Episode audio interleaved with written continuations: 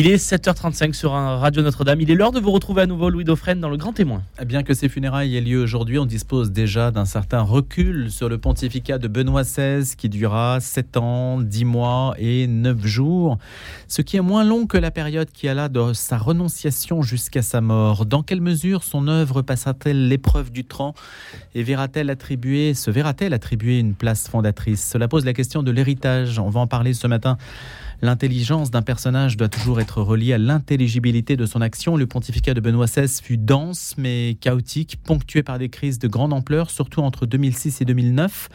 Les médias l'ont-ils mal compris? Ne cherchant point à plaire ni à se mettre en scène, cet homme simple, reconnu pour son exceptionnelle intelligence, n'avait jamais recherché la papauté. En y renonçant, en a-t-il ébranlé le fondement, le sens, lui qui en avait été le serviteur pendant 23 ans?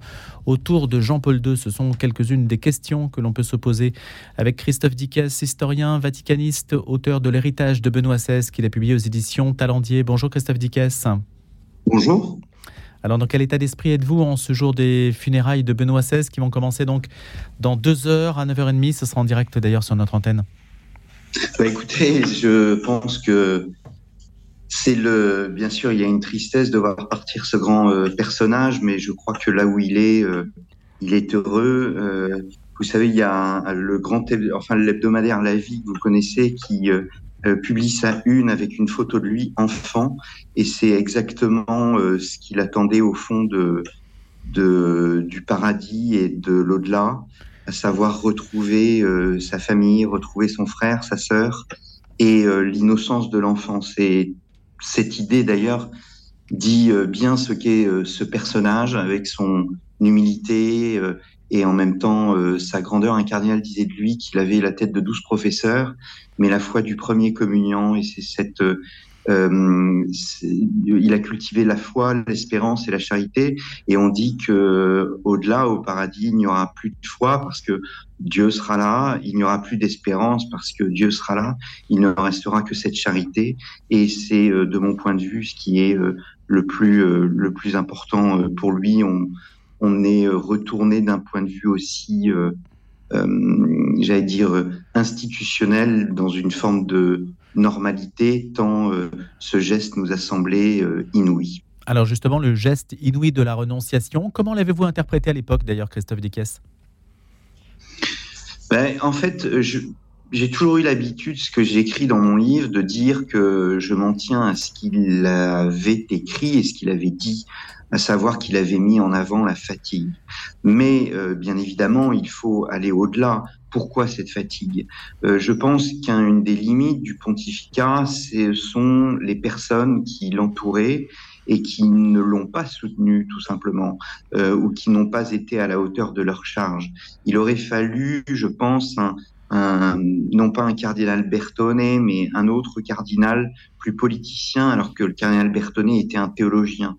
Euh, là aussi, je prends l'exemple d'un autre personnage qui s'appelle Saint-Pidis. Saint-Pidis, euh, il c'était pas du tout un politicien, il connaissait pas la curie, euh, c'était le fils d'une couturière, il voilà, il était éloigné de toutes ces coteries romaines et pour l'aider, il a choisi le, futur cardinal Méry Delval. Méry Delval était un diplomate, il connaissait l'Europe entière, c'était un grand politicien. Alors bien évidemment, le pape Benoît XVI avait une, enfin, toute une part de son œuvre est politique. Elle relève même de la philosophie politique, mais toutes les coteries romaines, toutes les difficultés, euh, il aurait fallu avoir au fond un personnage beaucoup plus, euh, euh beaucoup plus ferme. C'est un personnage quand même qui a accepté dans son entourage des opposants et des traîtres, et cela c'est euh, extrêmement, à mon avis, ça a été extrêmement difficile à vivre. Au fond, on parle de l'exercice solitaire du pouvoir, mais dans ce cas-là, il était encore plus seul. Et je crois que c'est une des raisons pour lesquelles il a euh, souhaité euh, renoncer. Mais il l'estimait euh, avoir fait son devoir. On pourra y revenir. c'est la question que vous posiez tout à l'heure. Quel est son, son, son héritage?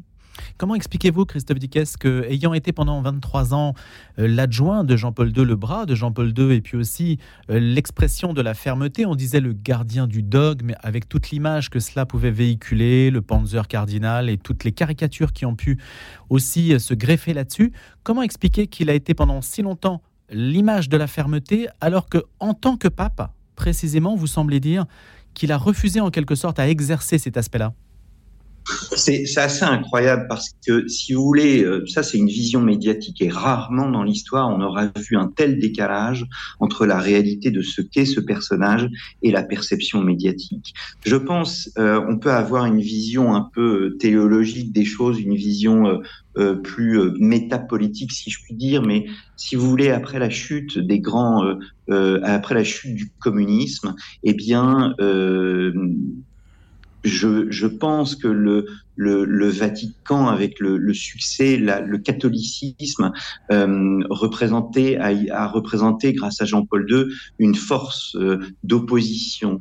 Et après cette chute du communisme, eh bien devant le vide idéologique, le catholicisme pouvait euh, jouer en quelque sorte une carte et redevenir une référence. Et cela, il y a beaucoup d'ennemis euh, du catholicisme qui n'ont pas souhaité le voir, qui n'ont pas accepté cette élection et qui ont tout fait pour euh, discréditer ce, ce, ce, ce, pape qui pourtant a su euh, finalement séduire. Euh, simplement un exemple, à chaque, à chaque voyage qui pouvait être prévu, il y avait à la fois une cabale anticléricale et anti-Benoît XVI avant le voyage. Et finalement, il arrivait, ce personnage, dans le pays, et euh, il arrivait à montrer, à parler au cœur, à montrer son humilité, et il séduisait les foules. C'est exactement ce qui s'est passé en Angleterre. C'est-à-dire qu'en Angleterre, il y a eu cette cabale, et puis le pape est arrivé, il y a eu la béatification du cardinal Newman, et après euh, ce voyage en Angleterre, il y a eu une vague, je dis bien une vague, de baptêmes, notamment dans le monde adulte. Donc en fait, toute la séduction euh, du, du, pape savait opérer euh, en dépit des crises, effectivement, qui ont jalonné son pontificat. Un autre exemple, la fameuse crise Williamson, du nom de cet évêque qui a été, euh, dont l'excommunication a été euh, levée et qui niait l'existence des chambres à gaz.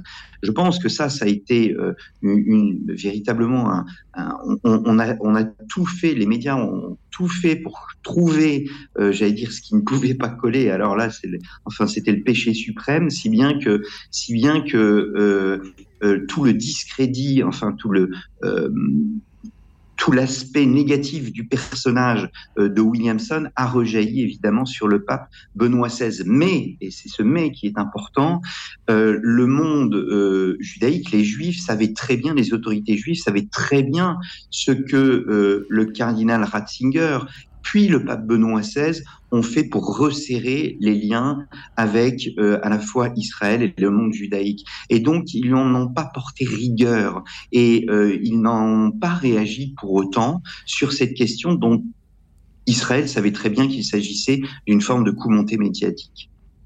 Sur la question euh, du préservatif, de la question euh, euh, des, des rapports entre la société et l'Église catholique sur les questions de mœurs, est-ce que Benoît XVI a bien appréhendé la question? Est-ce qu'il a été bien compris là-dessus? Moi, je pense qu'il a été complètement incompris, mais là aussi, c'est toujours la même chose. C'est-à-dire que vous prenez une citation, vous la sortez de son contexte, euh, et ça a été exactement la même chose pour la crise de Ratisbonne. Aujourd'hui, vous avez un média sur deux qui vous explique que euh, Benoît XVI associait l'islam à, à, la violence, et en fait, euh, sans voir que c'était une citation, ce qui n'est pas la même chose dans un exposé universitaire. Donc, il peut y avoir effectivement un décalage entre l'universitaire qu'il était et euh, la musique, on va dire, euh, médiatique. Sur le préservatif, euh, l'Église a toujours défendu l'idée que euh, il fallait, euh, c'était ce qu'on appelait la, méthode ABC, euh, donc la, continence, la fidélité, et puis vraiment en dernier recours le, le, préservatif. Mais même cela, si vous voulez, quand vous voyez les conditions sanitaires de préservation, si je puis dire, des préservatifs en Afrique, vous avez quelques doutes quant à leur utilité, d'où évidemment leur expression. Enfin, est-ce que beaucoup de journalistes français seraient prêts à utiliser des préservatifs qui ont été été gardé euh, dans des conditions que l'on peut imaginer en Afrique avec la chaleur. Euh, moi, j'en doute fortement. Donc, ce sont des choses peut-être très pratiques, euh, mais ce sont véritablement des idées dont le Vatican était au courant, premièrement, et puis deuxièmement, plusieurs chefs d'État africains ont dit, mais nous, on n'a pas attendu Benoît XVI pour faire des campagnes en faveur de la fidélité, pour faire des campagnes en faveur de l'abstinence, parce que on sait bien qu'il s'agit là de la véritable méthode afin de bah, de, de, de, mettre fin et d'empêcher le développement de l'épidémie de sida. Aujourd'hui, Christophe Dickès, on vit un moment un peu particulier parce que ces funérailles qui n'ont pas encore commencé, hein, je le rappelle, c'est ce matin à 9h30 à Rome et j'ai les images de la place Saint-Pierre en, en, ce moment même qui est en train de se remplir. Il va y avoir les médias du monde entier. On a écouté aussi les, les hommages, les éloges de beaucoup de personnalités dans dans l'Église et à l'extérieur de l'Église. Est-ce qu'aujourd'hui on a la distance suffisante par rapport à l'héritage de Benoît XVI pour mieux le comprendre, pour en dire ce qui doit être dit? Est-ce que peut-être que les crises que l'on a mentionnées, qui ont été extrêmement nombreuses et fortes, en particulier, je le disais tout à l'heure, entre 2006 et 2009. Est-ce que ces chapitres-là, finalement, euh, vont peut-être passer au second plan au profit d'un héritage qui va se décanter progressivement? Moi, j'en suis persuadé. Euh, si vous voulez, la, vraie question, c'est quoi? La vraie question, c'est de savoir euh, si... Euh, vous savez, le, pape, dans ses dernières conversations avec Peter Sivald, expliquait bien qu'il a voulu donner une tonalité enseignante à son pontificat. il disait, moi, voilà, j'étais théologien, je suis théologien, et en conséquence, j'ai souhaité mettre en avant à la fois euh, le, message du Christ, le Nouveau Testament et la tradition catholique. Vous savez, euh, comme vous savez, j'ai écrit euh, une, étude consacrée à Saint-Pierre parue chez Perrin, et il y a trois passages dans les évangiles qui font le pouvoir pontifical mieux, qui disent ce que doit faire le, le pape. Et un des passages, c'est précisément l'évangile de Luc, où le Christ, alors qu'il vient d'annoncer le reniement de Pierre, dit à Saint-Pierre, affermis tes frères dans la foi. Et euh, c'est ce que j'ai dit sur plusieurs plateaux de télévision. dit, vous savez, est-ce qu'un pape est là pour s'adresser aux médias? Alors, je pense que oui, il y a toute une partie liée à la communication aujourd'hui dans le monde qui est absolument nécessaire, euh, mais le pape Benoît XVI aurait pu très bien prendre la musique médiatique, il n'a pas souhaité le faire. Il a préféré s'adresser en fait aux catholiques, affermir ses frères dans la foi, et c'est, je crois, de ce point de vue, une réussite. Donc, pour répondre à votre question, oui, je pense, il y a eu encore un article du, euh, du, du, Monde de Denis Pelletier euh, qui expliquait que euh, l'œuvre de Benoît XVI, l'œuvre du cardinal Ratzinger, resteront dans l'histoire de l'Église parce que c'est un personnage qui a eu un rôle absolument majeur, qui s'inscrit dans un courant de pensée du XXe siècle qui est bien précis, qui a joué un rôle au Concile Vatican II. Lequel, Christophe Dickès, quand vous dites un courant de pensée bien précis? Eh bien, le courant de pensée, c'est tout simplement le euh, sortir du, néo-thomisme, euh, de l'enseignement de, Vatican II pour mettre en avant, euh, alors c'est une partie hein, de la pensée, pour mettre en avant les, le, les, les pères de l'Église dont l'œuvre reste précisément bien plus actuelle que ne l'est l'œuvre de, saint Thomas, qui lui s'adressait à une société qui est qui était complètement euh, chrétienne. Et donc, le, le c'est la première question d'ailleurs que je lui ai posée quand je l'ai rencontré en 2014. Je lui ai demandé, mais pourquoi vous avez choisi de mettre en avant les pères de l'Église de cette façon? Et il m'a tout de suite répondu, mais parce que ces pères de l'Église répondent, ils nous parlent à nous, à la société en crise dans laquelle nous vivons. Et donc... Euh, quand on parle, Christophe Dickès, je me permets de vous reposer la question, quand on parle, Christophe Dickès, de père de l'Église, même si vous êtes sur une antenne dont on pourrait dire qu'elle est spécialisée, je pense qu'il faut quand même préciser, qu'est-ce qu'on entend par père de l'Église et, en quoi ceux-ci sont-ils instructifs mmh. aujourd'hui? Oui, les, pères, les premiers pères de l'Église, c'est Clément de Rome, Ignace d'Antioche, Saint Jean Chrysostome, euh, le Grégoire de Naziance, Saint Augustin, tout ça, ce sont des personnages qui sont sortis euh, qui ont été sortis des oubliettes. Il y avait, comme vous, il y a, vous savez, un, cours de catéchisme qui est donné par semaine par le pape. Et le pape, la première année de son pontificat, a exhumé ces personnages et les a, euh, les a euh, présentés et a donné leur message principal. Et aujourd'hui, ces cours de catéchisme, vous pouvez les trouver dans n'importe quelle librairie, eh bien, nous parlent très précisément. Et pourquoi? Parce que ces, ces, ces, personnages ont vécu au deuxième, au troisième, au quatrième siècle exactement ce que nous vivons nous. C'est assez étonnant de lire de Saint Jean, du Saint Jean Chrysostome et de voir que véritablement il répond euh, aux mêmes questions que l'on se pose aujourd'hui dans cette société véritablement en crise. Euh, donc, en fait, ce, voilà, Benoît XVI, je pense, euh, on, commence véritablement à parler de son héritage intellectuel. Euh, il a joué un rôle majeur au Concile Vatican II en étant le, le péritus, c'est-à-dire le conseiller du cardinal Frings. On sait que le cardinal Frings c'est celui qui a rejeté les, les, les, comment, les schémas préparatoires du Concile Vatican II du cardinal Ottaviani et qui a souhaité qu'il y ait des discussions. Et donc rien que ça, ça, montre ce personne, ça montre que ce personnage, euh, ce personnage euh, Ratzinger à l'époque, eh bien était pour le débat. Il a toujours été pour le débat. Vous savez, c'est un, c'est un universitaire. Un universitaire, c'est un chercheur. Et donc un chercheur sait écouter. Moi, c'est ce qui m'a frappé quand je l'ai rencontré, c'est euh, son sens absolu de l'écoute. Sait-on, euh, Christophe Dickès, ce que pensait Joseph Ratzinger du cardinal Taviani et de la partie de l'Église qui s'est opposée à Vatican II ah ben oui, c'est alors c'est une très bonne question parce que euh, on sait euh, très, enfin c'est un fait historique que encore une fois Ratzinger s'est opposé au schéma préparatoire. C'est-à-dire que les évêques ont voulu une discussion, donc ça a été ce qu'on a appelé un coup d'État en quelque sorte par le bas. Mais après, cela n'a pas signifié que euh, le cardinal Ratzinger, puis ensuite euh, le pape Benoît XVI, n'a pas souhaité une réconciliation. Et il a tout fait pour qu'il y ait une communion. Et ça, si vous voulez, c'est apporté au crédit du pontificat.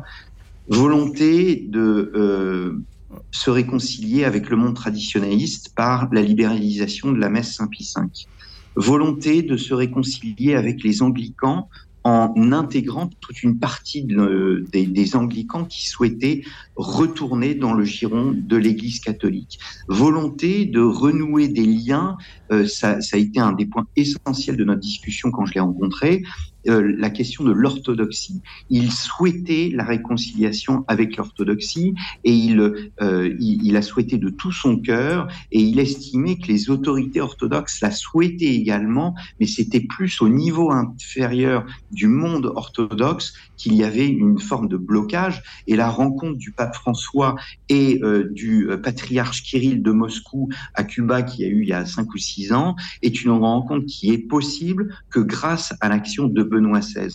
Et donc cette idée de communion, pour répondre à votre question, pour répondre à votre question, elle est extrêmement importante dans l'œuvre de Benoît XVI. Elle est essentielle. Elle montre sa volonté pacifique.